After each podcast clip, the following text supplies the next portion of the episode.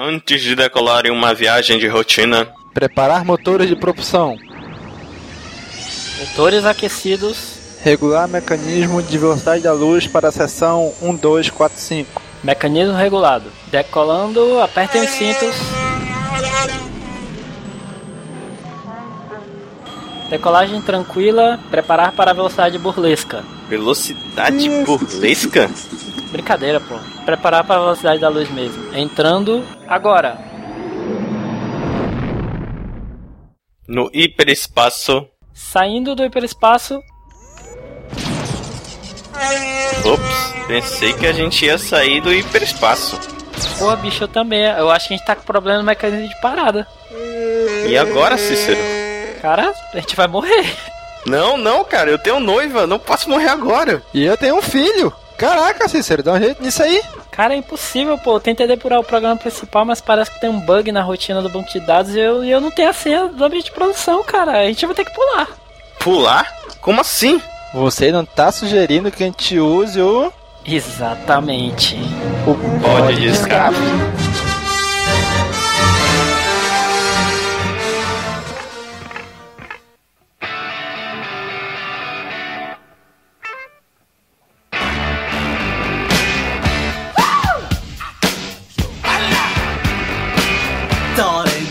To let me know. Should I stay or should I go?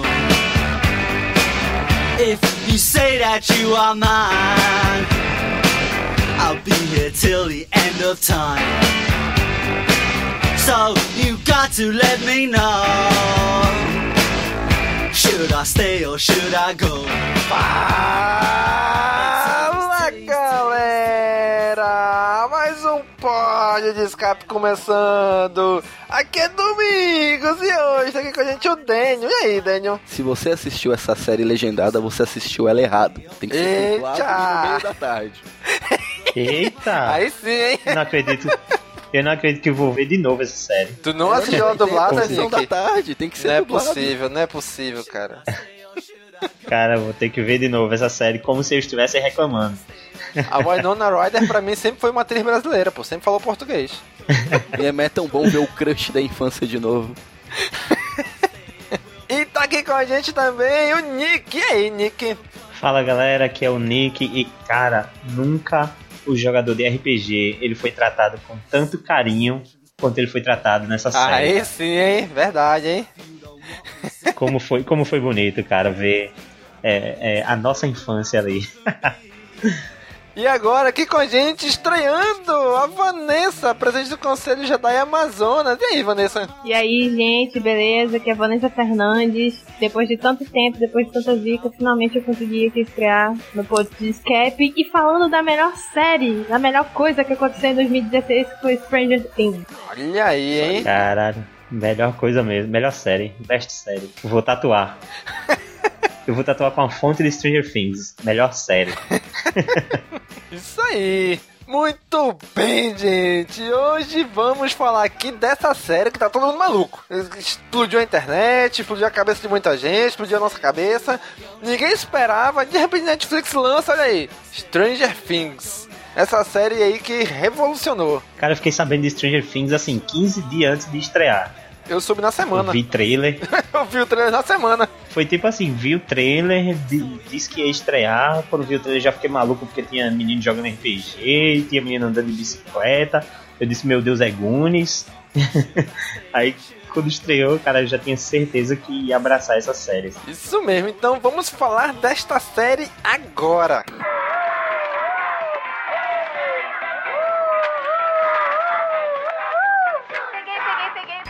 Pronto, já peguei, já peguei. Não, já peguei.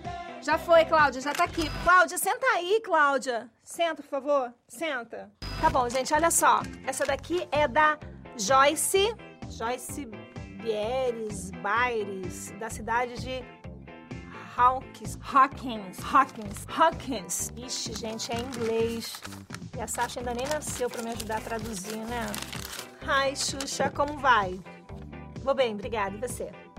Eu quero a sua ajuda. E quem não quer? Meu, meu filho sumiu. Peraí, gente, essa história é triste. Meu filho sumiu. Já procuramos em todos os lugares. e nada do Will.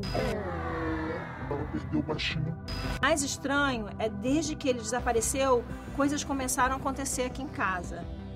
Todas as noites, o telefone toca e eu ouço a respiração deles junto com um ruído assustador. Vixe, gente, será que ela comprou minha boneca? Ah, peraí, ela disse que mandou uma foto do Will. Ó, mandou. Olha, bonitinho, gente, olha. Joyce, nós vamos fazer de tudo pra ter o seu baixinho de volta, não é não, galera? Então, ó, se você tiver alguma informação sobre o Will, você de casa, mande uma carta pra gente, pra Caixa Postal 11666 Jardim Botânico, Rio de Janeiro. 11666 Jardim Botânico, Rio de Janeiro. Vamos sortear várias das minhas bonecas pra quem ajudar, combinado? Joyce, Bem, gente, agora vamos lá, vamos lá, vamos lá. Ah, quem quer ouvir o meu disquinho ao contrário? Uó, uó, uó, vai, vai, vai, hein? Quem quer, quem quer?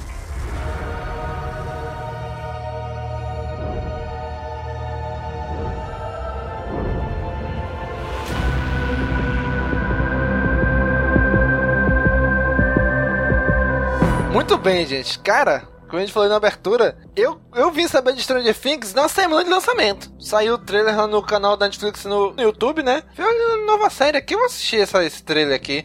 Eu não costumo assistir trailers de coisas que eu não conheço, né? Lá no, do Netflix. Mas esse por algum motivo eu fui assistir. Eu falei, olha, mas essa, né, essa série aqui parece que vai ser legalzinha, hein? Aí eu falei pra minha esposa, mostrei pra ela, ela ficou meio assim, né? Mais ou menos, mais ou menos.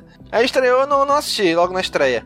Cara, quando todo mundo começou a explodir a internet por causa disso, falei, não, tem que assistir, tem que assistir. E quando eu cheguei, eu, foi um final de semana que eu fui trabalhar, eu tive que fazer hora extra. É quando eu cheguei, minha esposa, olha, eu assisti os três primeiros episódios de Stranger Things, tu tem que assistir. Puta que tem que assistir esse troço então. Aí pronto, começamos. E aí, como é que vocês souberam de Stranger Things? Quando começou os memes da porra da, das letras na parede com as luzinhas piscando, eu não sabia de onde tá saindo essa porra, mas tava aparecendo na minha linha, na timeline direto. Uhum. Aí depois que eu tô acessando Netflix, eu vi uma série nova. Ah, vou ver qual que é dela. Numa sentada, num dia eu assisti quatro, um dia, quatro no outro. Fechei em dois dias a série, dubladinho, durante a tarde, como era de costume quando era moleque, na sessão da tarde. Olha aí, cara. Caraca. Personalizada. Fez, fez do jeito certo, Daniel.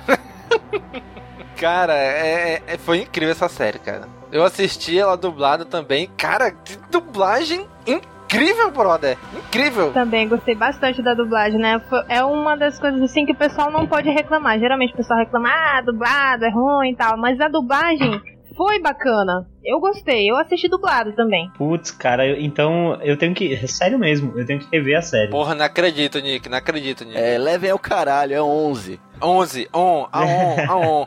É a on, Eu- on. Eu vi, eu vi legendado com a minha namorada também. Eu falei pra ela da série, a gente viu o primeiro episódio e já apaixonamos, assim, começamos a ver. Também a gente viu os três, depois mais três, e depois terminando com os outros dois. Mas a gente viu legendado e nem passou pela minha cabeça, assim, procurar ele dublado. Porque eu sou acostumado a ver as séries da Netflix também, todas legendadas. Mas antes da série estrear, é, eu, como eu disse, só fiquei sabendo 15 dias antes, mas já tinha na minha cabeça, né, que, pô, é uma série da Netflix. Então, eu vou pelo menos conferir. Mas quando eu vi os temas que a série ia trabalhar, eu achei, assim, tudo a ver com o que a gente comenta aqui no Poli de Escape. É, todos os episódios que a gente faz de no- nostalgia, dos filmes que a gente assistia, de todas as nossas histórias de criança, de infância, eu relacionei logo e, e eu sabia que ia gostar dessa série já antes de realmente assistir ela. Aí por isso quando eu vejo as pessoas falarem, ah, a série não é isso tudo, não sei o que, realmente criou-se um hype grande em cima da série.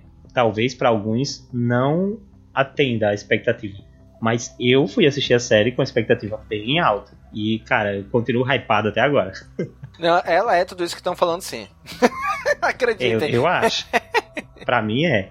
Eu, particularmente, entendo quem disse que ela não é isso tudo. Se você for pegar o roteiro dela, não é nada de extraordinário, é um roteiro simples. A trama dela é uma trama simples. Mas ela me pegou de um jeito que quando eu sentei no sofá e comecei a assistir, eu me lembrei quando eu tinha meus 8 anos de idade, sentado na sala da minha mãe assistindo um filme de sessão da tarde, assistindo Conta Comigo, assistindo Goonies. Isso me remeteu toda a minha infância. Então eu me apaixonei pela série.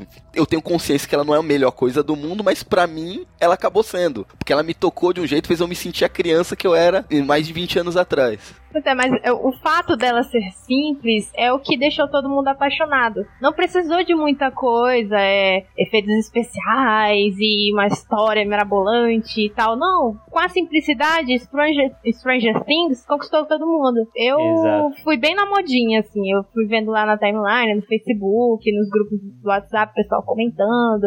Ah, essa, essa série tem várias referências, ela é ótima, não sei o quê. E eu fiquei na curiosidade, né? Todo mundo falando que era bom e eu fui assistir e gostei, realmente. É só pra eu tirar uma dúvida. A pergunta indiscreta. Tem quantos anos, Van? Eu Ih, tenho rapaz, que, 22. que diabo de pergunta é essa, rapaz? Calma, vocês vão entender. Ah, vai. Eu tenho 22, eu tenho 22 anos. Tem quantos anos, Nick? 25. Você, Domingos? 29. É, então, eu sou o mais velho aqui. Então, a Van... E você, Gob? A 15. Van... É. Não, a, tanto a Van Nick, com seus mais novos, boa parte das, das referências que são feitas nas séries, eles, eles, vocês, eles não pegaram e mesmo assim curtiram muito a série. Muitas das referências feitas no filme são de filmes tão antigos que não são da época da infância, tanto sua, do Nick, como a da, da Vanessa. É, teve, teve, assim, teve vários filmes que, por mais que os filmes dos anos 80 se repetissem nos anos 90 e tudo mais, é, realmente, tem muito filme que passou batido por mim. É só alguns mais clássicos que eu ainda vi e tudo mais. É, por, por exemplo, assim que tem uma cena do, do Stranger Things, que na hora que eu vi ela é, assistindo, eu apontei assim o dedo na tela e disse, pô, conta comigo. É igual. É, é- é tirado do Conta Comigo e colocado na série. Ao mesmo tempo que eu não sei nada do filme Conta Comigo, a única coisa que vem na minha cabeça é aquela cena da- dos meninos andando na linha do trem. Mas eu não, o filme não tá na minha cabeça, só aquela cena, sabe? Porque é algo bem vago na minha memória. Tem, tem muita coisa que eu não peguei realmente. Enquanto teve, assim, outras coisas que, que peguei pela repetição desses filmes dos anos 90. Mas nem todos eles, sabe? Eu queria, Videodrome. Já ouviu falar desse filme, Nick? não.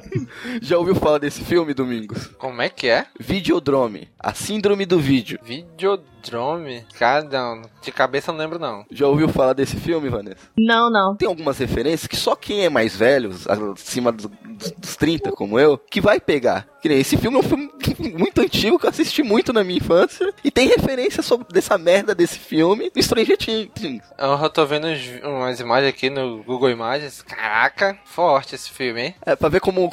Pra ver como a infância era saudável no final da década de 80 com o início da década de 90. Caralho, que louco, hein? Videodrome. Pois é, caraca. Fica a recomendação.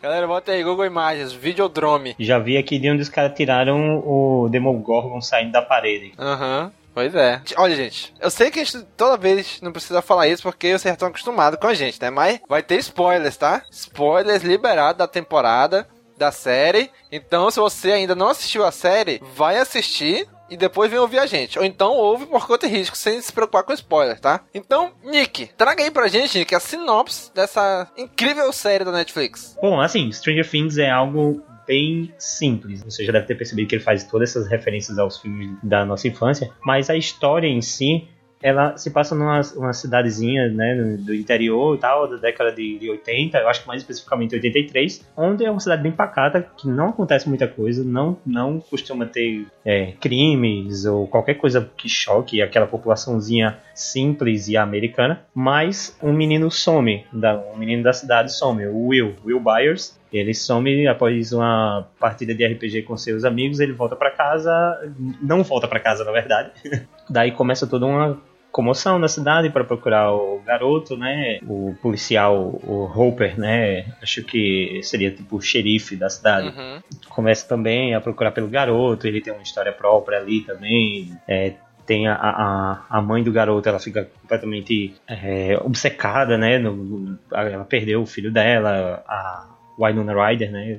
Acho que é, jo é Joyce o nome da, da mãe do garoto. Isso. E começa toda uma busca por esse garoto, por esse menino, e aí envolve coisas de ficção científica, de drama, de terror até, porque é, próximo ali à cidade tinha algum laboratório de experiências e- existe uma associação ao sumiço do garoto, ao mesmo tempo que algum tipo de monstro é liberto, tudo isso coincidentemente. É, e também aparece uma garota também que escapou junto com esse monstro lá da- desse local, desse laboratório. E essa menina é a adorável Eleven, né? Que vocês que viram dublado vão conhecer ela por 11.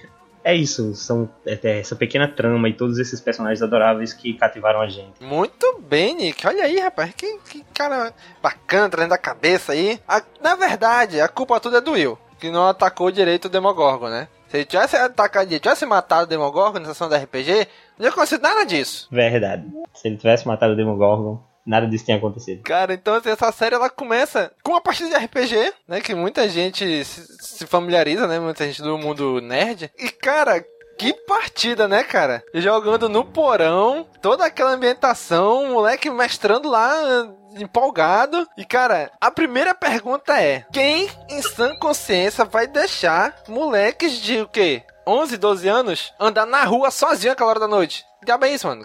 Que porra de pais são esses aí, bicho? Nos anos 80, cara, isso acontecia fácil. E fora que a cidade era pacata, não acontecia nada na cidade. Ah, Era Cara, tranquilo. Aqui, na- aqui na minha cidade, pô. Aqui na minha cidade, Nick City, ah. Nick City, comecei a jogar RPG uns 10 anos atrás. Eu tinha 14 para 15 anos. Então, o quê? Por, do- lá por 2005.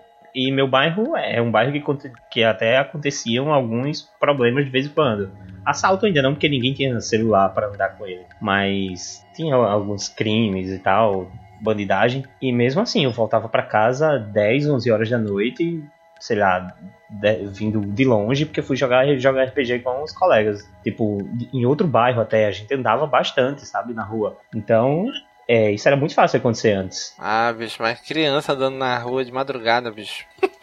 mas enfim, né? Agora, cara, assim, a gente é apresentado logo no início da série pra esses quatro amigos aí, né? Que era é clássico esse número, né? Da, daquele filme da década de 80, né? Geralmente era o quarteto que tinha, né? Nos filmes. Então é a gente é apresentado pro Will, pro Mike, pro Dustin e pro Lucas. Só que já no início já é separado, né? O Will some já no, no início do primeiro episódio e só reaparece lá no final do último, né? Então o quarteto, é, na verdade, é o Mike, o Dustin e o Lucas e a 11, né? Não, não, não é o Will. Apesar de ele estar ali só no, no início. E cara, eu vou contar pra vocês. Eu demorei pra reconhecer a Nona Ryder. Eu não reconheci de cara. Vocês reconheceram de cara? Coração bateu forte quando eu vi.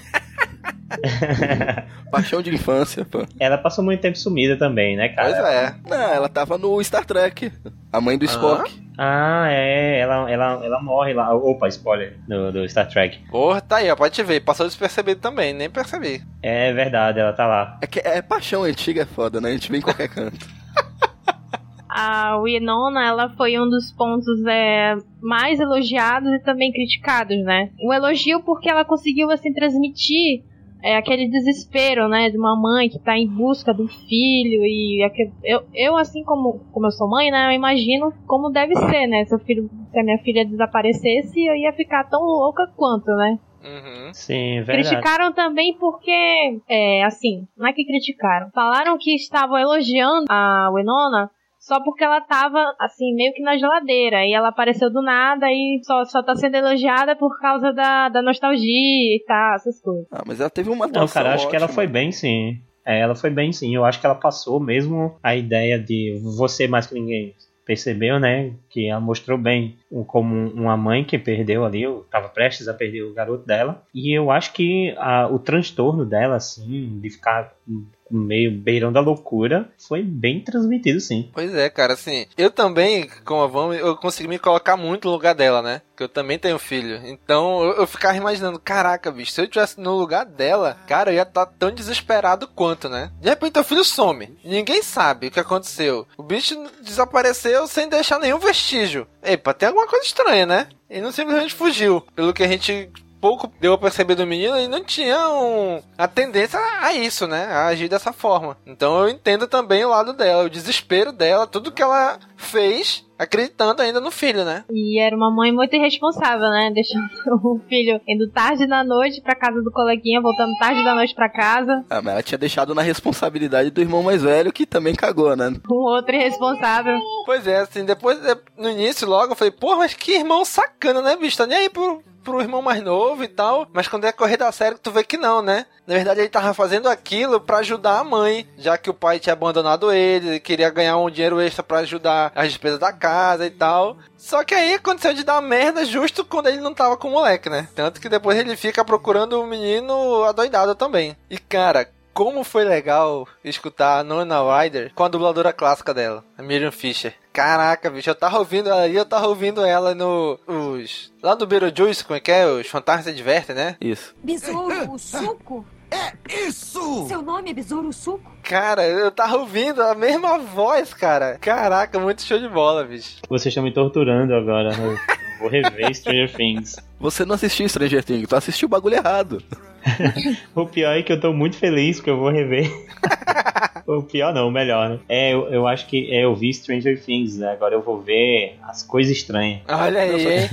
Só, só, só tinha que ter a opção assistir com qualidade de VHS pra ficar melhor. Porra. Cara, isso é uma coisa Não, também. mas eles até deram. Eles até Ah. deram um trato na imagem pra parecer mais Sim, antigo cara, mesmo, era né? isso que eu ia falar. Cara, é incrível como eles colocaram, não só ambientaram, por exemplo, vocês já assistiram X-Men Apocalipse? Assisti hoje. Eu vi Pois X-Men é. Apocalipse. X-Men Apocalipse se passa quando? Na década de 80. Assim como essa série, certo? Uhum. Só que tu vê que o visual do filme, os efeitos especiais do filme, não condiz com a década de 80. São os efeitos, são os visuais da nossa época agora. O figurino, o figurino é até, é até daquela época, mas o resto não. É, é, da- é de agora, né? O filme pode se passar nos anos 80 com, com sei lá, com visual dos anos 2000 que não vai fazer a menor diferença, cara, que tá tudo bagunçado ali. Pois é, mas já o Stranger Things não. Ele conseguiu, eu falei, olha, se passa na década de 80, mas não é com qualidade, os efeitos, o visual de agora. Cara, pra te ver, os efeitos visuais des- dessa série era como eles faziam naquela época. Vai ter um monstro? Que, que, qual era o efeito que eles tinham naquela época? Luz piscando, a- essas paradas do, de, tipo cinzas no ar, né? Que era daquela. Que era típico de filmes também daquela época. Então eles usaram os efeitos que eram usados na época. E isso ficou muito legal, cara. Tu vê que a imagem tem horas que parece que ela vai dar uma chuviscada assim, né? Mas não. Mas, cara, mas ficou muito característico daquela época. Se te pegasse essa série e dissesse, olha, ela foi feita realmente na década de 80, tu acreditava. Eu acreditaria. Só tirando o CGI do monstro, o resto passa batido. Os restos, caraca, igualzinho. Tem como se tivesse um filtro sobre o filme que fica um, um, um pozinho assim, uns pontinhos, né? Fica esse, Um esse- essa coisa que realmente é um granulado exato, que, que é muito antigo, sabe? Gostei disso. Pois é, as soluções que eles deram foi baseado tudo naquela época mesmo, né? Eu achei muito legal. A parada de mostrar que o, que o Demogorgon tá chegando. Como é que mostra? Ah, bota as luzes pra piscar. Pisca as luzes. Caraca, isso é muito década de 80, cara. Isso é muito legal, que eles fizeram tudo adaptado pra aquela época mesmo, né? E com essa onda de nostalgia que a gente tá vivendo hoje, deram uma bola em cheio aí, né? É, existem. É, a- o pessoal fala muito na internet sobre, sobre isso também, de que o Stranger Things ele surgiu. Não que a ideia de fazer tenha surgido, mas a ideia do a Netflix pegar para financiar e tudo é, surgiu também de um próprio estudo que a própria Netflix faz, né, pra- com os usuários para verificar o que eles estão, o que eles preferem assistir. E meio que foi uma junção de coisas, né, de mistério, de ficção científica, com nostalgia de filmes dos anos 80 e tudo mais. Meio que eles chegaram a, a um número, né, a uma conclusão e surgiu Stranger Things. Então foi uma coisa bem encomendada pela própria Netflix. Ah, não foi bem assim. Os irmãos Duffer lá, que já, eles já tinham esse projeto, eles já tinham apresentado a outras emissoras, não conseguiram emplacar. Aí, graças a esses dados, quando apresentaram pro Netflix, eles acharam que esse projeto deles se enquadravam com aquilo que eles estavam necessitando. Foi um aval ao mais pra liberar a produção É. da série. Não quer dizer que foi definitivo. Porque o projeto, a ideia, eles já tinham independente do desses dados da Netflix. É que do jeito que alguns eh, veículos de imprensa divulgaram, parece que, não, o pessoal quer isso, vamos desenvolver uma série pensando exatamente nisso. E não foi bem assim, já era um projeto pessoal deles. Exato, é, então, é, o que, o que eu quis dizer foi isso, que, assim, a Netflix, ela tinha ali é, o que ela queria, é, o que ela conseguiu com os dados e tudo mais, o que ela queria apresentar para o público. Aí casou, né, do, do- dos caras terem um trabalho é, que atendia. A ne- alguém tem, né? Sempre alguém vai ter. Aí os irmãos Duffer tinham um trabalho que atendia o que o público da Netflix estava é, consumindo e pedindo. Então, a força que, que, que faltava, né, para o projeto para frente. É, e se você parar pra analisar de um certo ponto, parece que foi uma série meio B do Netflix, pode Sim, que não teve muita sim. divulgação. Não, não, te- não teve divulgação. Eu, eu não vi nada. A divulgação que eu vi foi na semana de estreia, com o Então trailer. foi uma coisa que foi de repente, foi um estouro. Bombou de um jeito que eu acho que nem o Netflix esperava que ia fazer tanto sucesso assim. Sim, eu também, eu também senti isso. Como alguém que não quer nada, né? Aí acabou estourando aí com todo mundo. Pois é, cara. Parecia assim que não, vamos, vamos fazer. Acho que assim, vai ter público, mas não vai ser aquelas coisas. Não vai ser, por exemplo, um House of Cards, vai ser no Orange is the New Black, não vai ser nenhum Demolidor. Aí vamos lançar, né? E de repente aí explodiu, né? A galera gostou muito. E assim. Com essa relação ao roteiro, eu acredito realmente que a gente não, a gente não vai desmerecer aqui o trabalho dos caras, né? Do- dos irmãos Duffer lá, do que eles fizeram com essa série. Mas, cara, estúdio de cinema, é, canal de TV, tudo faz pesquisa de mercado. Pra eles verem o que, que a galera tá curtindo, qual é o sentimento, o que, que a galera quer, o que, que o público quer, e eles fazerem suas produções voltadas para aquilo. Isso é pesquisa de mercado, isso é normal acontecer. Qual é a diferença da Netflix? Que ela não precisa encomendar uma pesquisa, ela já tem esses dados. Basta analisar o perfil dos usuários. Ela não precisa sair fazer pesquisa de campo. Então ela pega, analisa ali aquela quantidade imensa de dados que ela tem, de, perfil da galera, do, do que a galera gosta, e tira dali, opa, esses aqui são os temas que a maioria do pessoal gosta. Se a gente usar esse, esse, esse, esse tema, a galera provavelmente vai gostar. Né? Então, é uma pesquisa de mercado sem ter que ir no mercado, porque o mercado que vai até ela, né? Então, isso é normal de acontecer, pesquisa de mercado. Mas a Netflix tem os dados próprios. Então aí ficou até mais fácil pra ela por causa disso, né? Mas não desmerecendo o trabalho dos caras, que tiveram um, um trabalho enorme pra fazer essa série, né? Um carinho enorme. tem isso da série trabalhar com um gênero e com gêneros que o pessoal eh, se identifica e estava pedindo, consumindo, mas a série tem um trabalho, um mérito próprio. Eh, eu acredito que seus núcleos eles estão bem, eh, estão bem divididos assim, e funcionam bem. O, o núcleo mais adulto, que é o do policial e da, da mãe do Will, eh, os atores são bons, eh, acontecem coisas interessantes ali, uma, uma parte mais de suspense e tudo mais, com o, o, o xerife e com a, a Joyce, com a Winona. O núcleo adolescente, ele também tá bem caracterizado, cara. Aquela menina lá que faz a, a Nancy. A Nancy. Pô, cara, ela é. é- Ela é uma, uma atriz incrível, cara. Adorei o trabalho dela. Ela é muito caricata, ela parece um personagemzinho de desenho animado, sabe? Uhum. Achei muito legal as expressões que ela faz, assim. O namoradinho dela é bem aquele cara do, dos filmes mesmo, bem babaca, sabe? Que a gente vai vendo que não, nem é tão assim. O cara também tem um pensamento próprio, assim, também não se deixa. Ele, ele se deixa por muito tempo levar pelas amizades e tal, mas ele chega um momento que ele pensa quem é que ele quer ser e tudo mais. É, o Jonathan também é o- um dos meus personagens preferidos foi o, o- o Jonathan Byers, o irmão do Will que sumiu e tal. É aquele cara bem loser, bem depressivo e tudo mais. Mas tem um, um, um lance mais artístico, que no caso dele é com fotografia e com a música, né? Que ele, ele escuta muita música durante a série. né, Tem muitas partes que ele aparece que toca músicas que eu adoro. O cara tocando The Clash, tocando Joy Division. Eu gostei bastante também, cara, do, do Jonathan, sabe por quê? Porque ele era o Tai Kamiya, pô. Porque eu tá aí. Era o Tai do Digimon ali. Ah, Meu nome é Taika Mia, sou aluno da quinta série da escola de Odaíba. Era o mesmo, é o mesmo dublador. Quando ele começou a falar, falei, caraca, olha o Tai aí, falando. Tá vendo, cara, como eu perdi muita coisa? não percebi isso. Não, claro, não, não assisti dublado. Mais um motivo pra eu rever. E eu acho que a parte que mais conquistou todo mundo, né, cara? Que fez todo mundo amar a série foi o núcleo infantil, né, cara? Muito bom, cara. Os atores são ótimos. Com certeza. A desenvoltura deles foi ótima. É, me fizeram acreditar naquela amizade deles. Muito, assim. Eu me identifiquei demais com aquela amizade daqueles meninos. A, a minha cena preferida da série até hoje é a cena deles jogando RPG. Eu descobri que foi a primeira cena que eles gravaram. Foi a primeira cena que os irmãos Duffer gravaram. Foi essa cena com os meninos. Adorei aquela cena do RPG. O Mike tava demais ali mestrando. Das crianças, o meu personagem preferido é o Mike. Eu acho que ele é o que é mais o centro certeza. da amizade de todo mundo ali, sabe? Ele é o- aquele amigo de todo mundo, aquele cara que todo mundo gosta, menos aqueles babaca lá que odeiam, aqueles babaca da escola, né? cara, demais esses Ah, atores, o, velho. o personagem favorito foi o Dusty mesmo, o filho do Guga. O moleque é foda. Eu acho que de todo mundo, né? Caraca, bicho, eu fiquei muito dividido entre o Mike e, e o Dustin. Eu gostei muito dos dois, cara. Muito mesmo. O Dustin, que caraca, bicho, ele tinha cada sacada assim que tu dizia assim, ah, ele é só o gordo. Ele é o coração do grupo.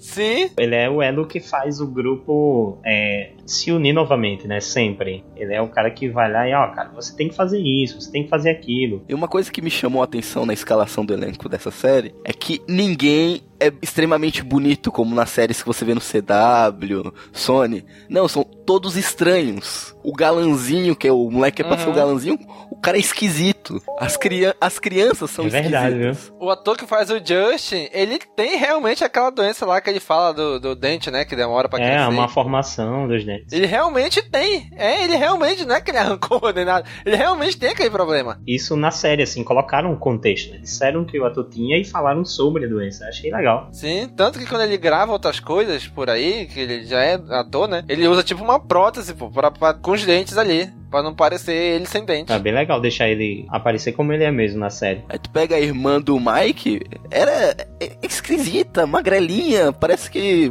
vai, que- vai torcer as pernas e quebrar com as duas varetinhas. É, Ela parece um, alguma, alguma personagemzinha, é, parzinha romântico do, de algum personagem do Tim Burton, né? Parece a, a Sally ali. Aí tu pega lá o policial, que é. Se fosse algum seriado da Warner, da Sony, seria um galanzão, então não, um cara fora de forma, barrigudo, mas porradeiro pra caralho.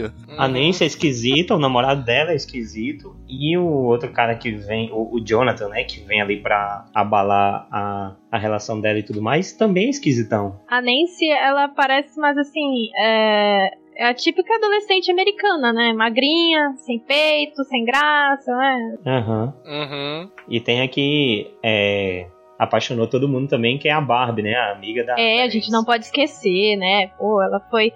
Ela morreu, assim, de, de forma totalmente inesperada, né? Eu, eu, particularmente, não esperava a morte da, da, da Barbie. Também não, cara. Eu esperava que a série fosse, a partir de um ponto, tratar deles lá no mundo invertido. E que a Barbie fosse encontrar o Will de alguma forma e eles fossem passar um tempo fugindo, sabe? Isso. É, os dois no, no mundo invertido, fugindo do, do Demogorgon e tal. Por isso foi bem chocante quando, quando aparece o trágico destino dela lá. É, o pior é que ni- ninguém ligou pra morte da coitada. Cara, eu vou dizer pra vocês que eu não tive apego nenhum a esse personagem, desde o início, desde quando apareceu. Cara, pois é, ela foi uma explosão na internet, assim. Todo mundo adorou a personagem. Eu, eu gostei dela porque ela, ela é, assim, aquela amiga que é a, a razão, né? A, a, Sim. a amiga que diz pra Nancy... A voz da razão. Exato, a voz da razão. E ela tinha um visual muito, assim, dos anos 80, cara. Sabe? Ela era... Demais, demais, demais. Aquele óculos redondo, né? E ela é aquela personagem assim que os babaquinha estão lá dando a festa e tudo mais, e vai rolar transa, vai rolar sexo. Fica segurando e ela é a lá. menininha que tá dizendo, ah, você não precisa fazer isso. É,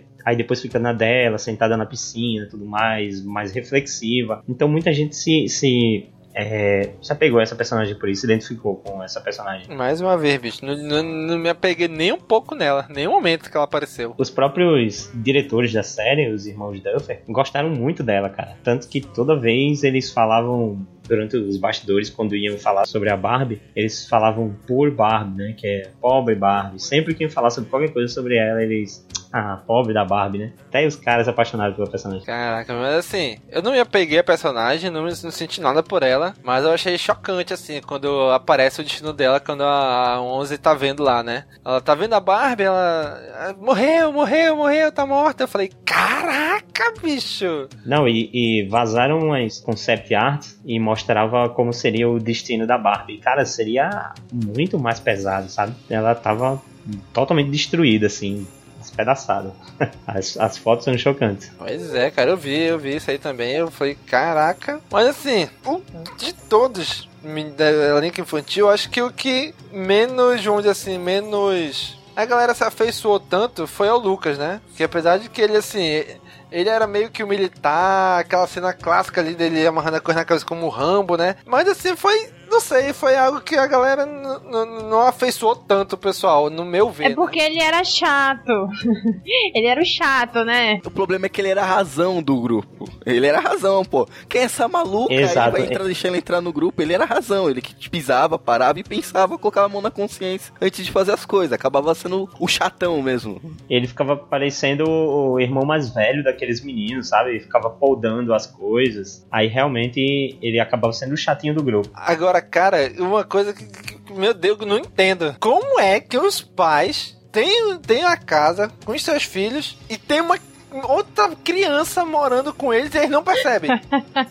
Meu irmão, que diabo é isso, bicho? Como é que os caras não percebem que tem uma outra pessoa na casa? Mas você não viu o filme ET? Pô, eles tinham um ET no porão e nem percebiam, os pais. Né, Tô dizendo, são pais desnaturados, pais Os desligados, pais do- não é dos anos possível. 80 e 90 é- eram irresponsáveis. Meu irmão, se eu- uma vez eu fui levar um colega meu pra dormir em casa porque a mãe dele trancou ele pra fora, né? O rapaz, no outro, o, o papai, de madrugada, identificou o moleque dentro de casa. Meu pai, epa, que porra é essa aqui?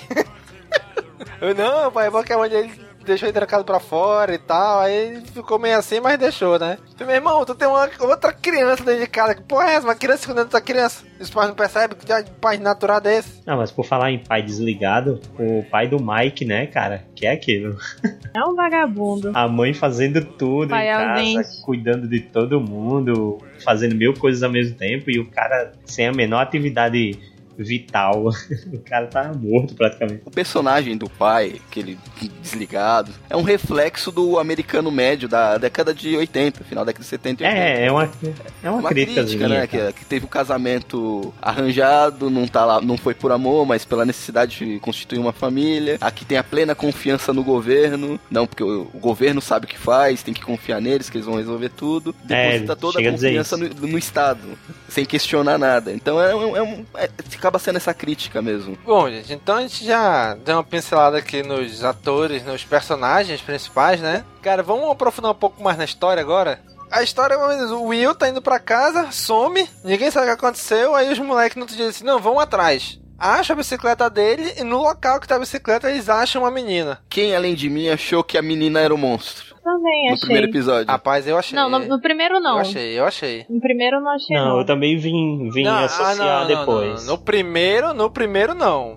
Mas no último. Não, no primeiro eu achei, porque teve aquela, aquele incidente no laboratório, fugiu alguma coisa, o Will some e aparece a menina em seguida. Eu já fiz essa associação. Não, eu não Na fiz. segunda, da- assim, da metade em diante da temporada eu já tava associando que ela era o Demogorgon. Mas nesse primeiro início, não. Pra falar a verdade, quando eu vi a, a 11 a primeira vez, eu ainda tava meio confuso. Eu achei que era o Will.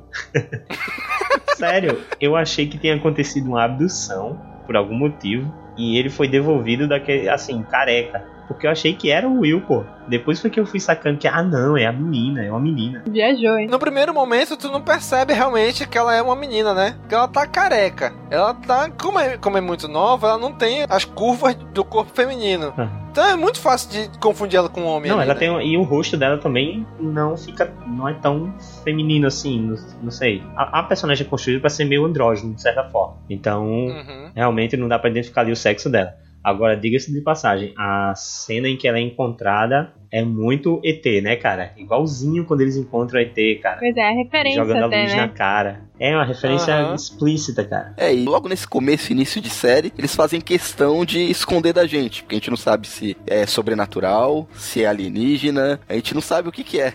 É, também fica essa, essa dúvida aí. A gente associa porque tem essa questão, já começa, a primeira cena é alguma coisa escapando e tem um cientista, né? Então a gente associa que, pelo menos eu pensei a primeira vez, era que tinha sido alguma criatura que eles estavam estudando e tinha escapado. Então provavelmente seria um alienígena, ou não sei, algo assim. Eu também imaginei que ela fosse alienígena, até porque pelo fato dela não ter um nome, né?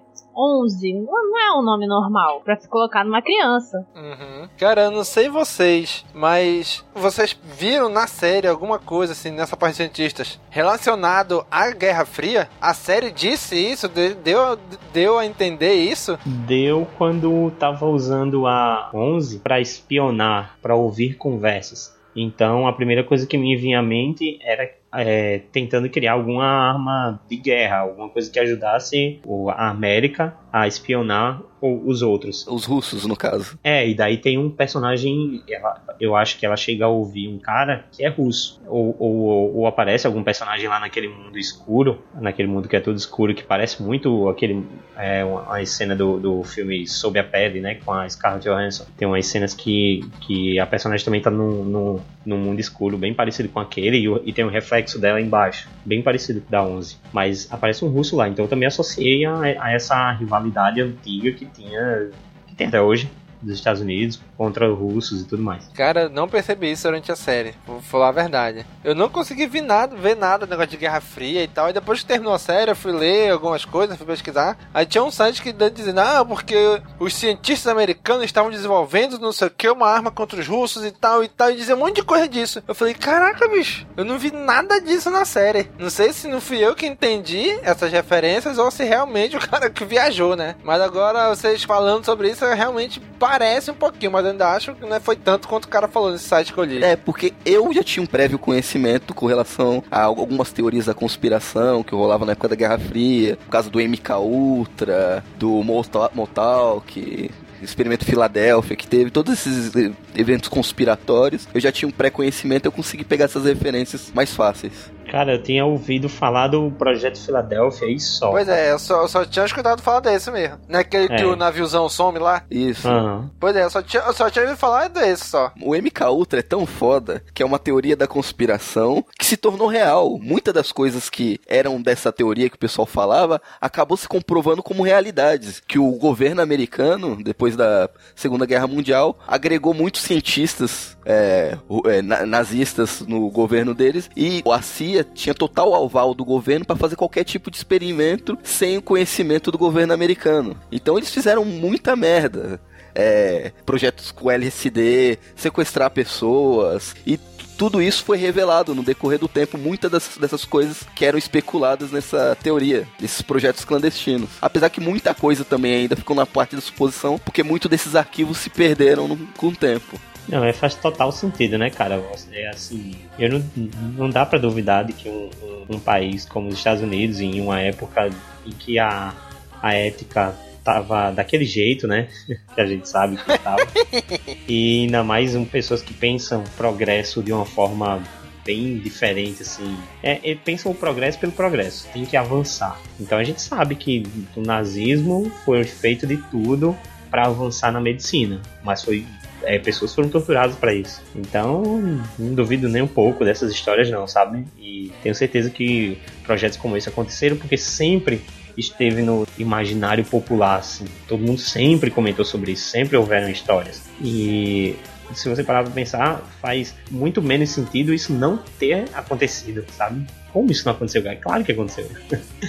Pois é, cara. Uma, co- uma coisa que eu associei muito, uma outra série que eu associei muito com essa, nessa parte de experimentos, de cientistas, de mexer com crianças e os caras estarem de boa. Não sei se vocês assistiram a série Fringe. Ah. Fringe eu não vi, cara. Assista. Cara, eu assisti, eu assisti a tempo toda a série, todas as temporadas. Ela se passa nos anos 2000, mas é, tem muitos flashbacks do que os cientistas, o cientista principalmente principal, que é o Walter Bishop, do que ele fez quando na década de 80, experimentos com criança, inclusive uma a protagonista da série foi uma experiência dele quando ela era criança, né, a Olivia Dana. E ela tem que ativar alguns poderes que estão dentro dela através de um de umas substâncias, de umas drogas que ele insere nela.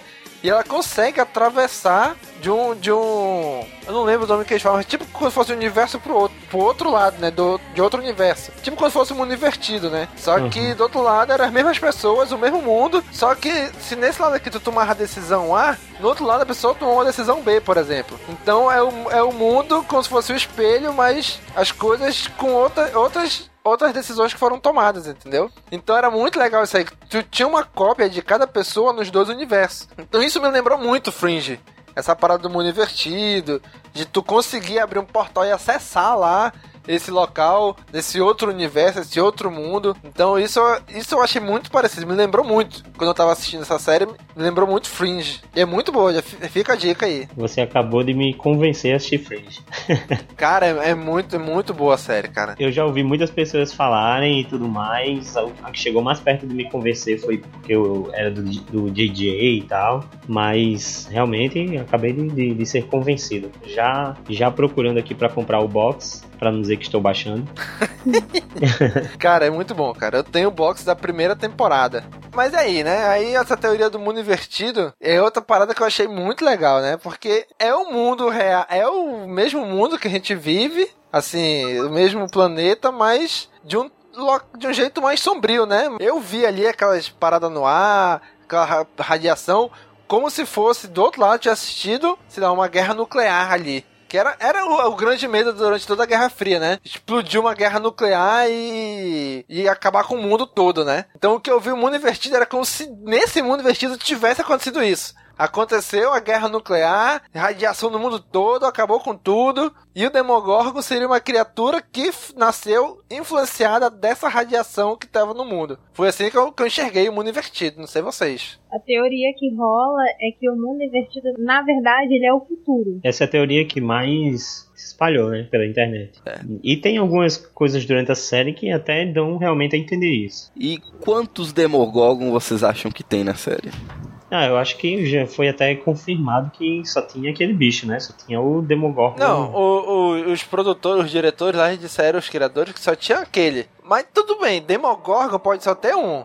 É, mas acredito que hajam outras criaturas. É, outros tipos de criatura lá. Que eu acho que é no último episódio, no penúltimo, tem a parte que tem uns ovos que parece que já tem, tem eclodidos. Isso, que estavam chocados já e tavam, tinham saído, né? Exato. É, eu não sei se é o ovo que o Demogorgon saiu, eu não sei se é o ovo pode ser de outra criatura, mas eu não sei se tem outro Demogorgon, mas que tem mais criaturas naquele local, naquele mundo, daquele jeito, eu acredito que tem sim. É, já que entraram no lance das teorias, isso daí que pode ser o futuro, uma das teorias que tem mais feito sucesso é que o Demogorgon é a própria 11, né? Eu, eu concordo, eu acho isso aí também. O que deixou todo mundo achando que isso seria verdade foi a relação final, assim, dos dois, né? O, o- é, a própria 11 foi combater o Demogorgon e no fim das contas as duas sumiram, né? Então é como se uma fosse a outra de alguma forma. É aquela coisa bem clássica do Harry Potter e o Voldemort, sabe? Os dois estão ligados Isso. de alguma forma. É verdade. E assim,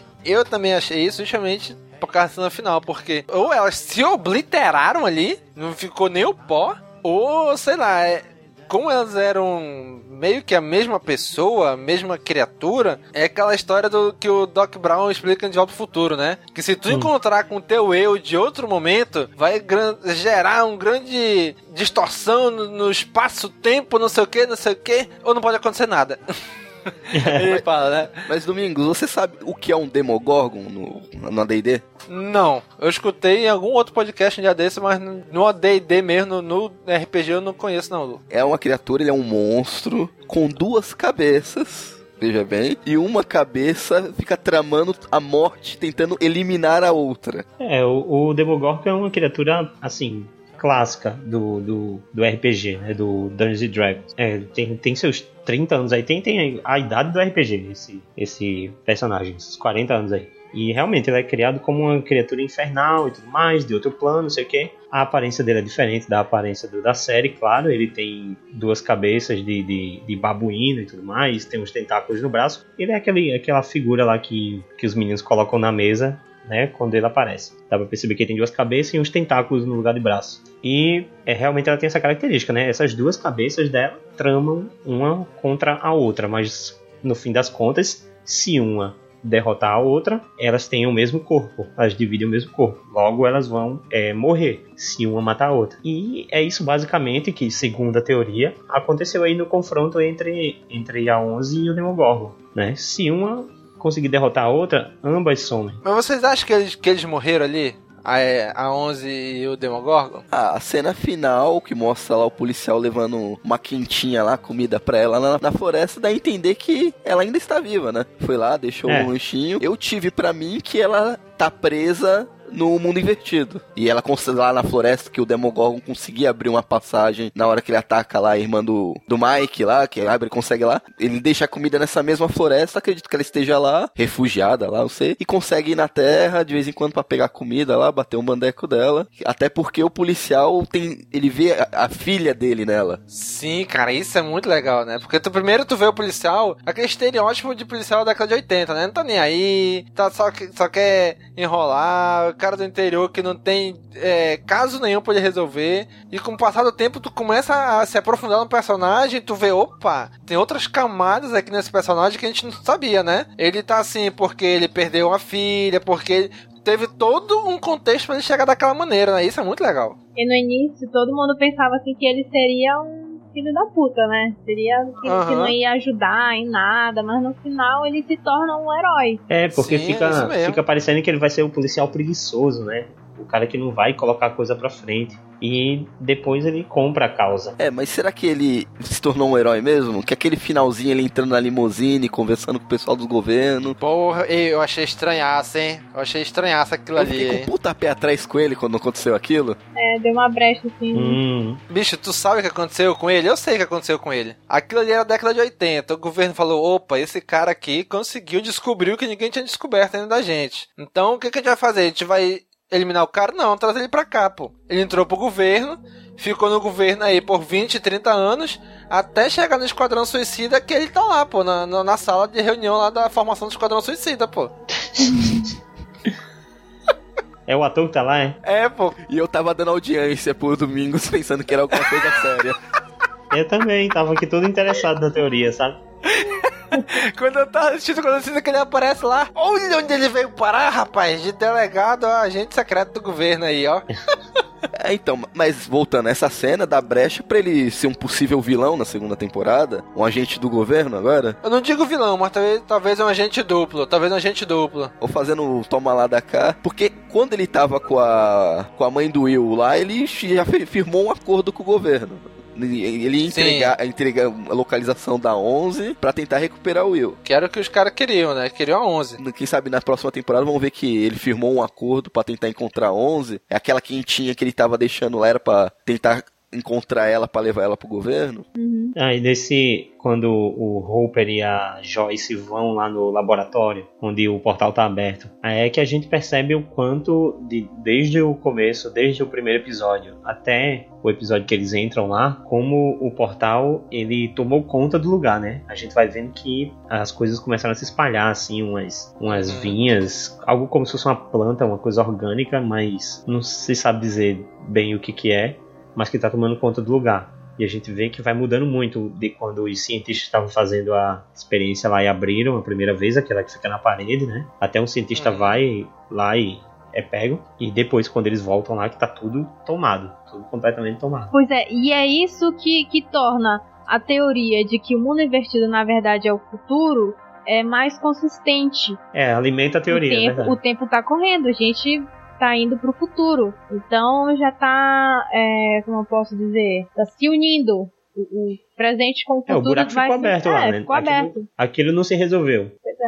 Aí também tem algumas coisinhas pequenas que vão fazendo ligação, como o nome da cidade ser Hawkins. Aí tem aquela relação com o Stephen Hawking e a teoria das cordas, o buraco de minhoca e, e tudo isso que ele estuda, tudo, todas essas teorias aí que, que estão associadas a ele. Então pode ser uma, uma, algum easter egg, né? Alguma coisa do tipo. Tem sempre esse, essa, essas associações. E aquela referência também ao X-Men 134 também dá, dá pra gente teorizar um monte de coisa ali, né? É isso que eu ia falar agora.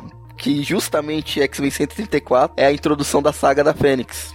Isso, a Fênix Negra lá. Nada na série tá de graça, cara. Nada na série tá de graça. Se alguma coisa é citada, é uma homenagem, certo, mas eles poderiam fazer qualquer homenagem. Então eles tentam buscar alguma obra específica, assim, no caso da X-Men, exatamente a 134, é, tem algumas relações com a própria Eleven, né, com a própria 11, que, se eu não me engano, o nome da que dão a, a filha lá da menina que teve a experiência MK Ultra O nome da menina era Jane, né? E tem uma, um. Se trocar as letras, tem a Jean, né? Que é a Jean Grey que se Sim. torna a Fênix. É, tem aquela coisa do, do, do quadrinho, o Clube do Inferno pegou a, a Jean Grey, quando, ela- quando ela estava possuída pela Fênix, para usar ela a favor deles, que seria mais ou menos o que aconteceu aqui com a 11. Levar a menina para lá e utilizar os poderes dela. Também tem, a, a- tem um quadro específico de quando a Jean se liberta do, do poder mental lá. Tem um cara, pô, o nome do cara é bem, bem esquisito, é Senhor Mental ou alguma coisa do tipo. Mas é bem besta assim o nome dele. Não, não mestre mental. É, mestre mental.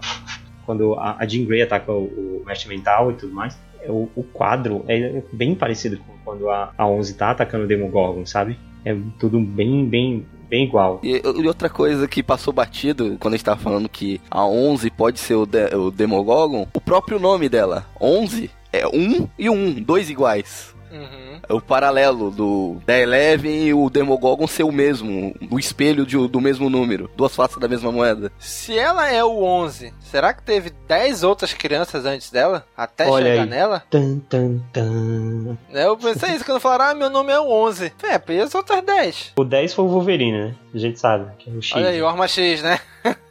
Olha aí, outra referência a X-Men, né? Eu fiquei pensando, será que ela foi a décima primeira? Outra coisa que eu também fico, eu queria saber a opinião de vocês. Vocês acham que ela nasceu com aqueles poderes? Ou ela adquiriu os poderes depois de nascer? Com os, os experimentos dos cientistas? O experimento que desencadeou ela ter a probabilidade de ter poderes foi o experimento com a própria mãe dela, né? Isso, isso que eu ia falar agora. Acredito. É, A mãe dela já tinha passado, teve- a mãe dela tava grávida, né? Enquanto tava fazendo aqueles experimentos. Então Uhum. deve ter passado pra genética da, da 11 e tal. E como continuou sendo feito né, os experimentos com ela, ela se tornou mais forte do que a mãe. Aham. Acredito que tem alguma relação, sim. A gente viu isso aí em Planeta dos Macacos Origem, né? O macaco lá, o César, o experimento Ah, era com a é. mãe dele. E, é verdade. E ele nasceu e passou pra ele, né? Verdade, tem bem e igual. ficou mega forte. Então, assim, como tem essa parada da mãe dela, eu acho que ela nasceu já com alguns pequenos poderes, ou propensa a desenvolver essas- esses poderes, só que os cientistas foram lá e potencializaram isso daí. Com aquelas técnicas que eles usavam lá, do, do tanque de água, de deixar ela no escuro, de talvez passar algumas drogas pra ela, injetar nela, pra ela consumir alguma, algum tipo de droga que ia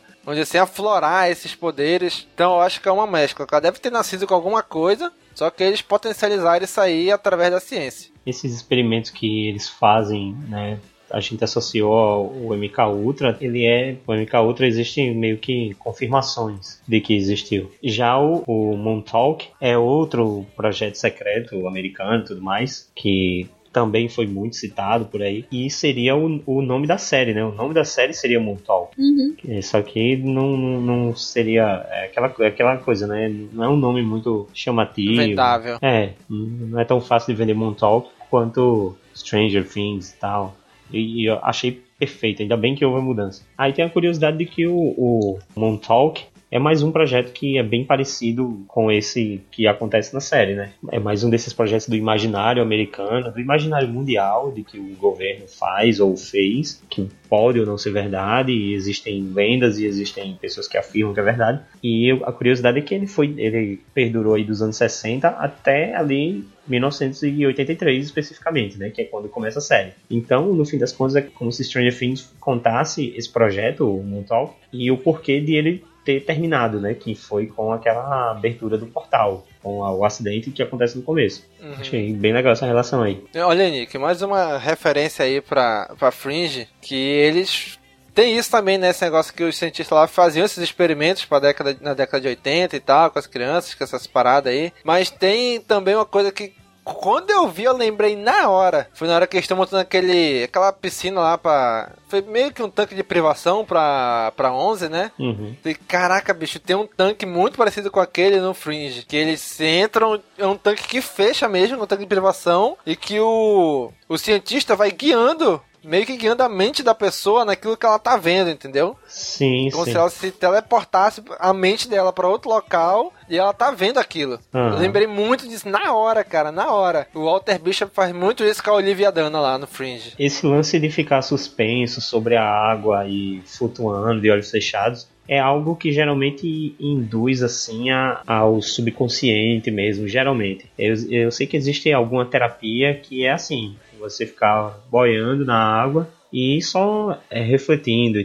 Existe, eu não sei o nome da, da terapia especificamente, mas um colega meu já me falou sobre, ele é fisioterapeuta, e ele fez uma sessão comigo assim, sem os materiais que precisa, e realmente, cara, foram alguns segundos só, ele só queria me, me, me mostrar, sabe como é, e eu já senti assim, uma leveza incrível, assim. Parece que você tá indo para outro mundo, cara. É bem interessante. Caraca, então onda é isso, né, bicho? É algo que parece que abre um, uma, uma, película, assim, sabe? Parece que você não tem noção.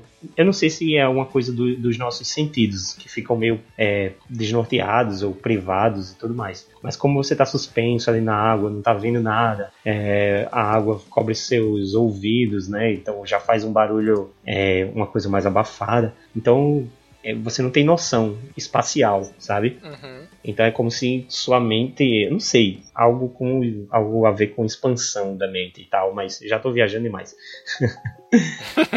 também tem essa parada aí no Minority Report, né? Sim, isso que eu ia falar também, eu vi, eu lembrei também, além de Fringe, de Minority Report também, né? Daquela galera deitada na água ali. Vou até procurar mais sobre essa terapia que voltei a, a, a despertar interesse. Mundo invertido, bonita, Demogorgon. Maluco. Amigos não mentem.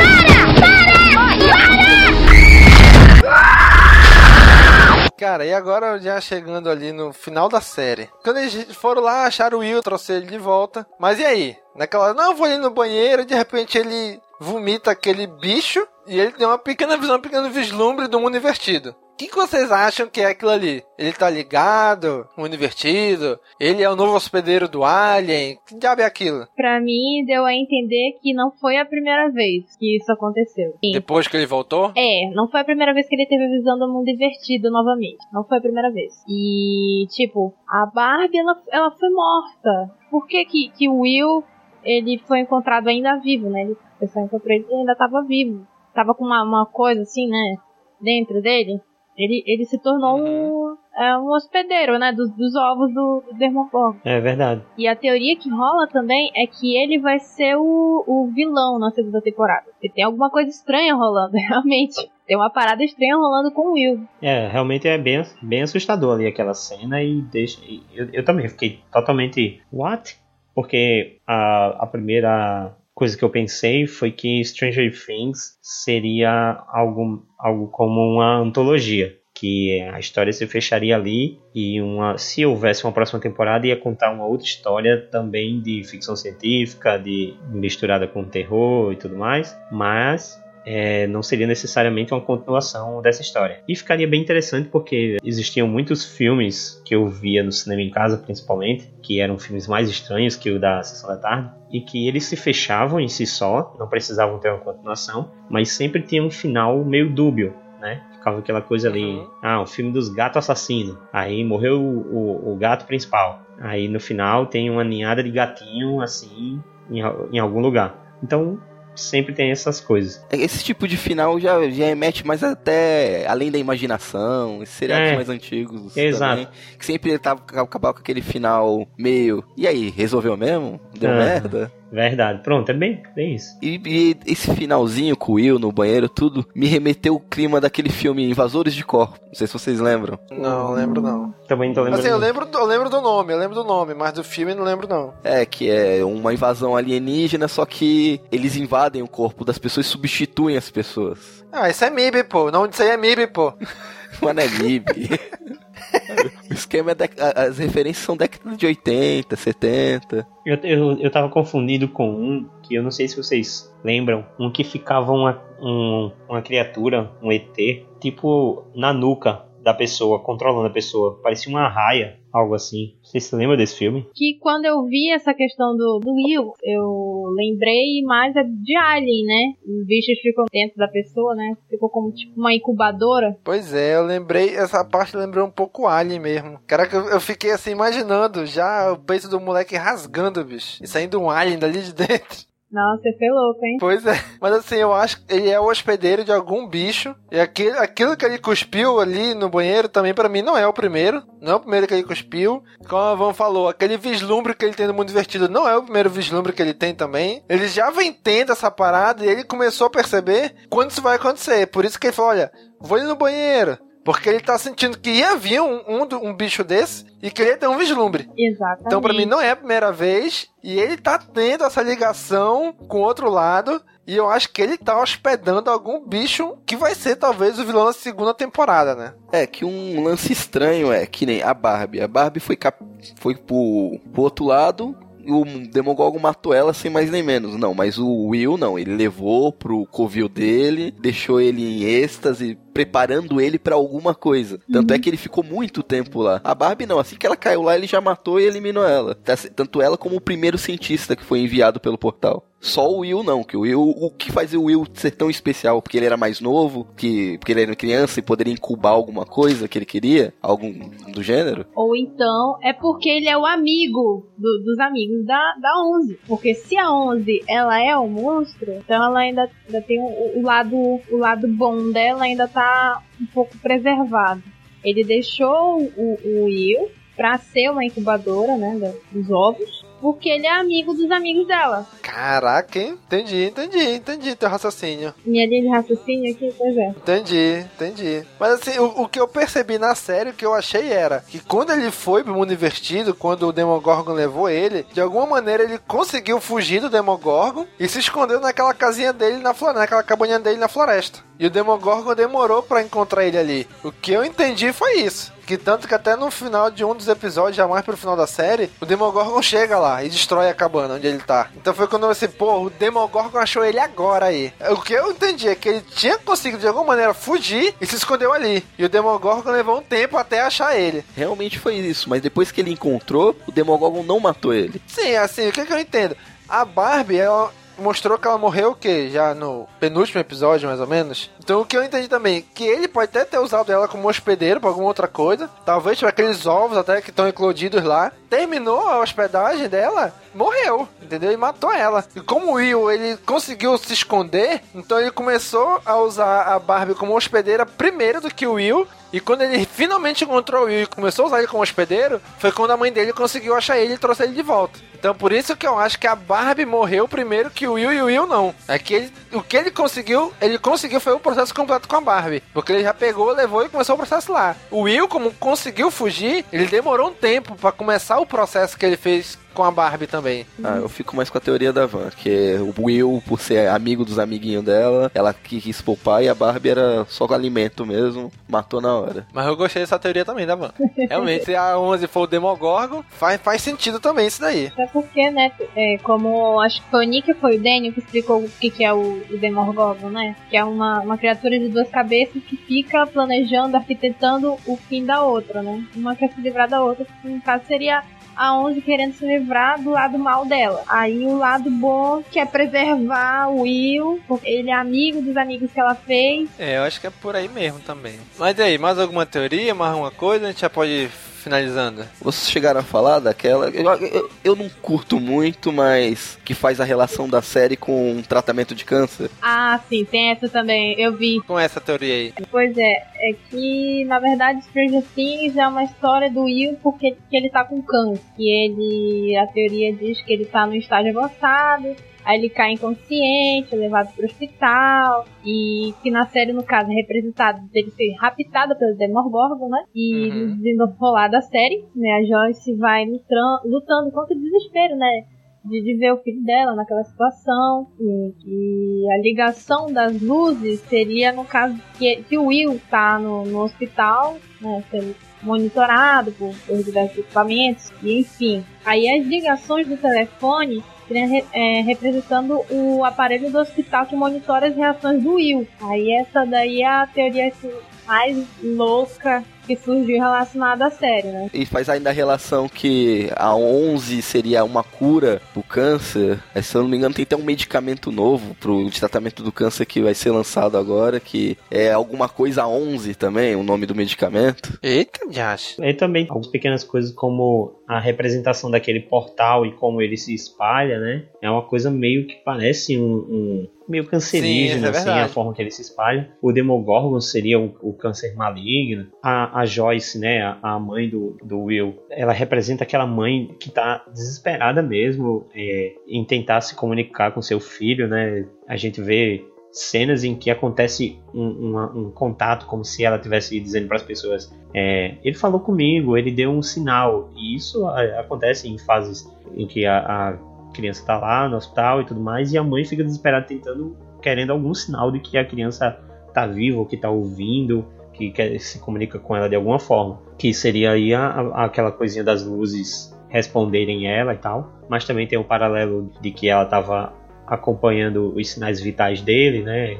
Na, na máquina e tudo mais. Também tem relação com a teoria das luzes. É, assim, essa teoria eu acredito muito nela, no sentido de que dá para traçar um paralelo entre as coisas que estão acontecendo e é, com a teoria do câncer. O que eu não acredito é que, é que como algumas pessoas, ah, mas aí vai, ah, quer dizer que no final da série vai ser só um menino com câncer e tudo aquilo ali foi para representar isso. Não, não é isso. Não é que a série é isso. Mas eu acredito que exista a relação, sabe? Tipo, de, de se inspirar numa história de uma criança com câncer e tudo mais, para ir criando as situações da série. Me parece muito plausível. É, o lance lá de quando eles pegam o Will lá no outro mundo e tiram aquele negócio da boca dele é, e, e pouco depois ele acorda na série, é muito uma pessoa voltando assim de um coma ou algo parecido, sabe? Ah, achei aqui o nome do remédio. É uma droga experimental chamada Curticem, também conhecida como OGX-11. Eu acredito que tem pequenas coisas que vão alimentando essa teoria assim, sabe? Eu, eu não acho que é tão, tão forçação da galera, não. Eu acredito que tem coisas plausíveis aí. Mundo invertido bonita, Demogorgon. Maluco. Amigos não mentem.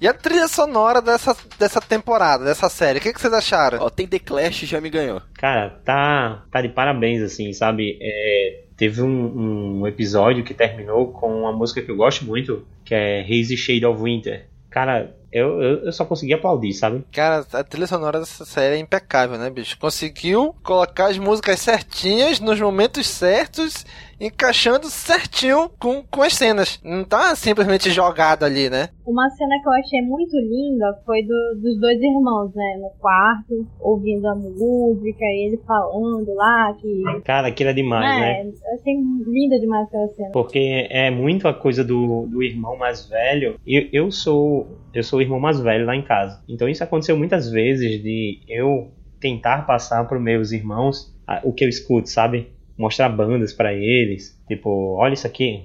É, não, não, não deu certo.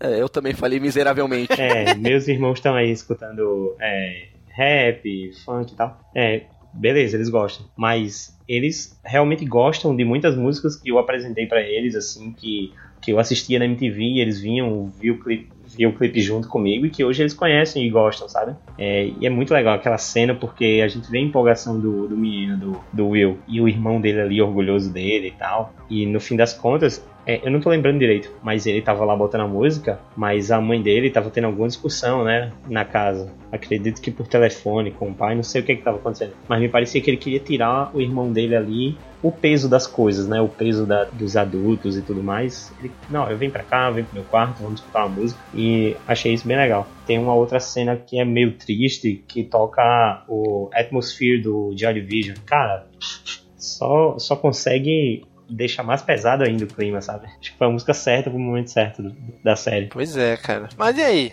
E agora?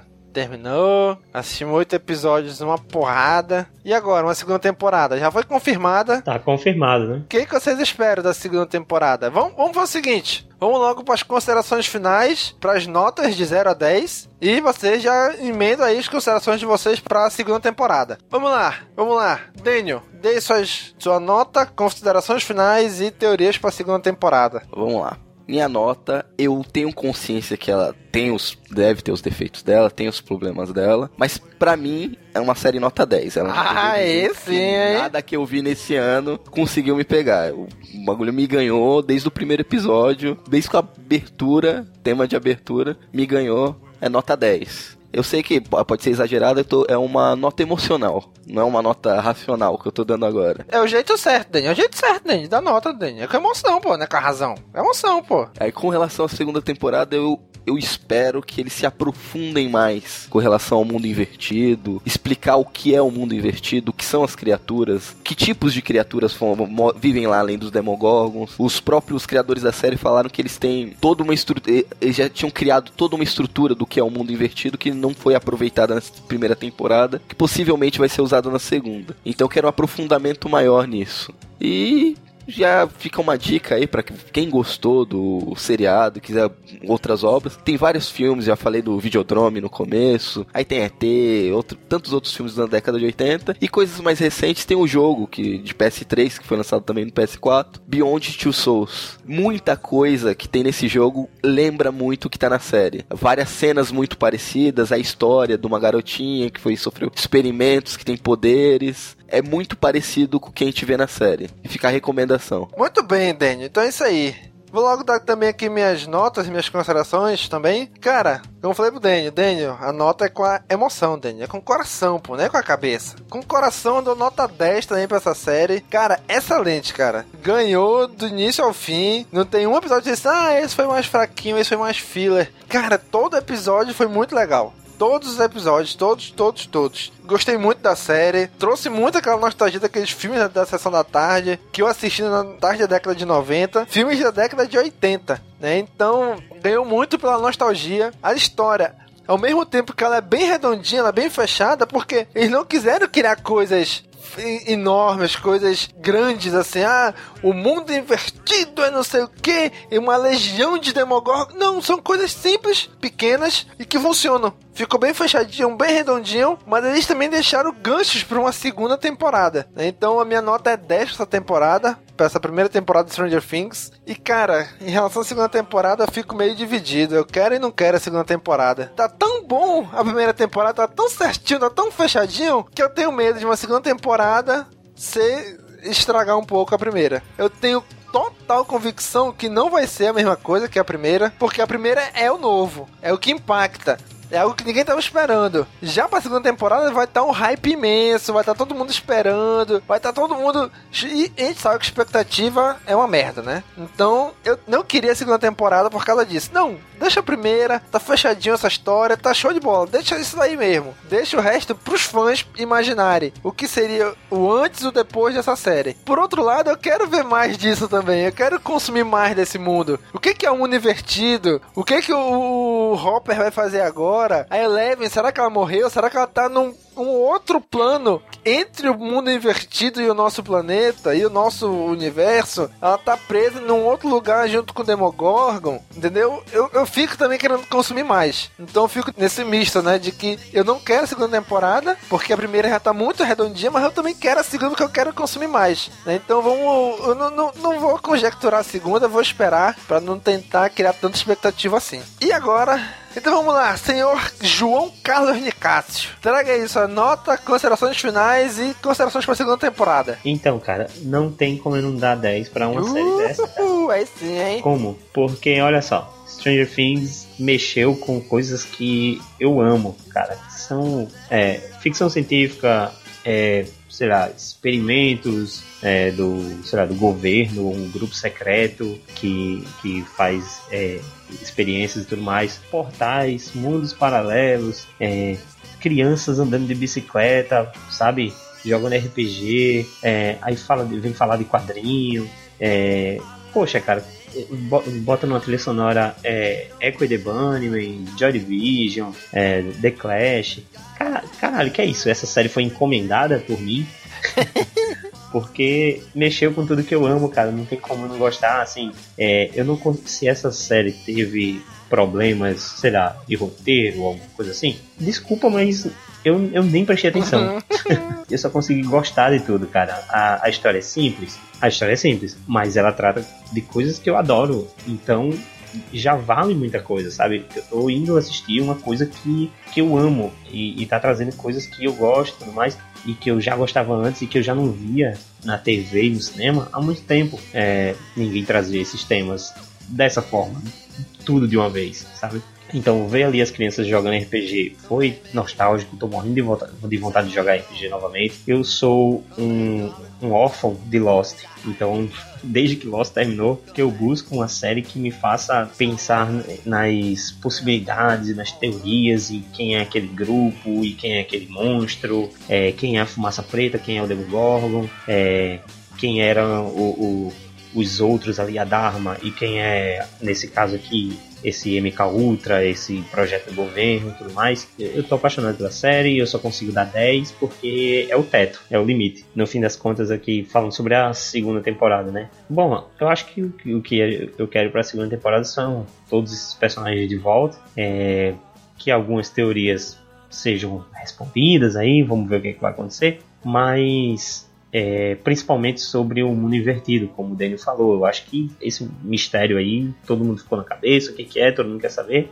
E tem uma obra do, do Stephen King, né, que é O Nevoeiro, acredito que vocês já, já até assistiram o filme, tem uma adaptação. Foda. Bem, bem foda esse filme. Assistiu, Ainda não. Cara, é um ótimo filme. E tem uma, uma experiência do governo chamado Projeto Ponta de Flecha, acredito eu, que eles, fazendo alguma experiência, abrem um portal e esse portal traz uma névoa, né, um nevoeiro, que cobre uma pequena cidade é, dos Estados Unidos e traz monstros com ela. E, cara, eu acho que seria incrível se a série partisse para esse lado de que aos poucos aquele portal está se expandindo e tomando, tomando conta da cidade de Hawkins e, sei lá, trazendo algumas outras criaturas ou mudanças. Foi dito que não haverá mais Demogorgons, por exemplo. Mas e, e se a névoa, ou, ou esse outro, no caso, esse outro mundo que sai desse portal, transforma as pessoas? É, captura as pessoas e transforma em outros monstros e tal. Isso ia ser interessante, sabe? Bom, eu também não quero que seja previsível, quero que me surpreenda, mas eu- o que eu quero saber é isso, é sobre o mundo invertido e como ele vai afetar a cidade de Hawkins. É isso que eu espero para a segunda temporada. Aí sim, hein? Muito bem, Nick. A série pra ti agora é Fringe, Nick. Vai assistir. Tudo que tu falou aí é Fringe, é Fringe, é Fringe. Vai assistir Fringe, Nick, pelo amor de Deus. Cara, eu tô maluco agora. Quando eu vi que era J.J. Abrams, meu amigo, fiquei maluco agora. Aí sim, hein? Vai assistir Fringe. Então, fechando aqui, Vanessa, dê aí sua nota, considerações finais e o que esperar da segunda temporada.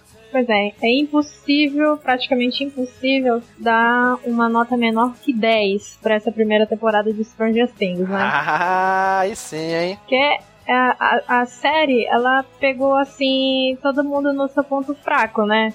É, tratou de RPG, fez referências a, a filmes consagrados da cultura pop, como Star Wars, é, Senhor dos Anéis, fez referência a Alien, a ET, fez referências também algum, alguns personagens, como a Carrie, a estranha, criada pelo Stephen King, né? Que no caso é a 11. Sim. É, tem a trilha sonora, tem os atores como a Winona, que, que arrebentou como um papel de uma mãe desesperada, né, em busca do, do- filho que desapareceu. As crianças, né, não são é, atores conhecidos, mas que surpreenderam com a atuação, sabe, carisma. É, fora também dos, dos sets, o, o ator que faz o papel de Dustin, eu esqueci o nome dele, eu acho que é Gaten. Gaten? Guga, Guga Júnior. Guga Júnior. Guga Guga Júnior. Labrador Humano Júnior. Ele é um amor de pessoa nas redes sociais, responde a- a- os fãs, né? É, É, a sim. interação é bacana. Mandou até um vídeo pro Brasil que eu vi. Pois é, também. A série, se, se me perguntarem, devo ou não assistir Stranger, Stranger Things? Claro que deve. Não só deve como tem que ir na, na hora lá assistir. Recomendo muito a série. Se você tá com dúvida, pode ir lá. Assiste que você vai gostar demais. É... Sobre a segunda temporada, é aquele medo, né? A primeira temporada fechou certinho, assim, bonitinha, com os oito episódios. E é, fi- ficaram algumas questões, né? Sem, sem respostas, né? O que, que é o mundo invertido? Só tem, só tem um Demogorgon? Só- é, é só aquele monstro? A, a Eleven tá, tá viva? A Onze tá viva? Que, que vai acontecer com o Will? São, são várias questões que ficaram sem resposta, né? Tem quem, tem quem queira, tem quem não queira uma segunda temporada. Eu eh, não vou, assim, criar expectativa, porque quando a gente cria expectativa, a gente quebra a cara. Então eu vou esperar, não vou ficar no hype, vou me controlar, né? Vou me controlar e vamos ver no que vai dar. Eu espero me surpreender. Com a segunda temporada. E algumas perguntas sejam respondidas, né? Como os, os próprios diretores prometeram, né? Eles vão explorar mais sobre as questões do mundo invertido, essas coisas. E enfim, eu espero que, que continue tão boa quanto foi a primeira temporada. Cara, eu queria me controlar, ó. Eu assim, não, eu também não vou criar expectativa. Quando sair o primeiro trailer, eu vou ficar maluco. Aí eu vou começar a fazer teoria, vou começar a pensar um monte de coisa. Faz que nem eu, não assiste. Ah, não consigo não, bicho. Pô, se for uma parada que eu tô esperando, não, vou ter que assistir o trailer. Mas muito bem, gente. Então é isso aí. Este foi nossas impressões, nossas opiniões sobre Stranger Things. Coloque aí na área de comentários o que você achou dessa série. Comenta aí com a gente os seus pontos de vista, as suas teorias. Com- continue esse episódio na área de comentários. Já sabe, gente. Muito obrigado. Curte, comenta, compartilha, divulga nas redes sociais e até a próxima. Falou, pessoal. Tchau, valeu, tchau. O bagulho é sinistro. I'm sorry that monster rolled up on you so hard.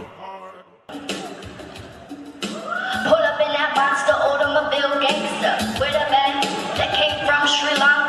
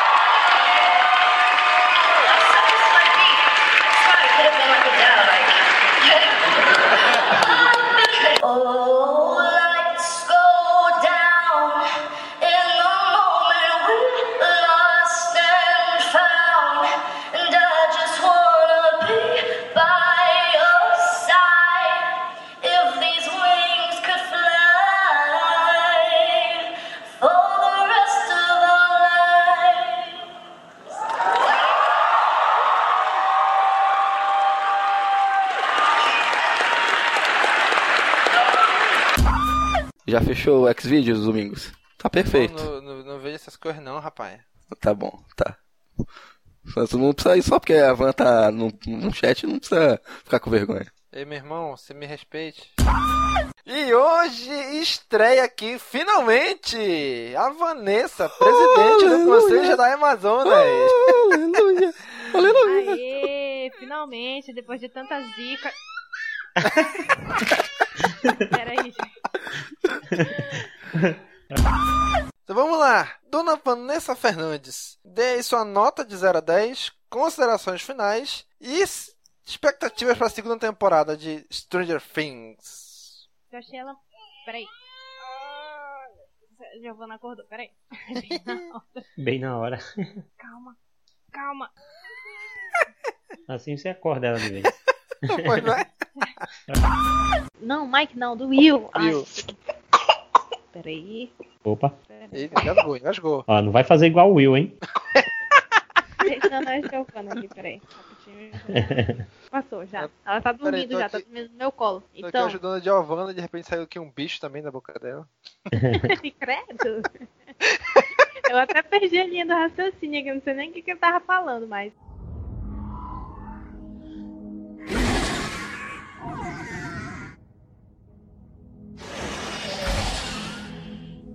Acabou.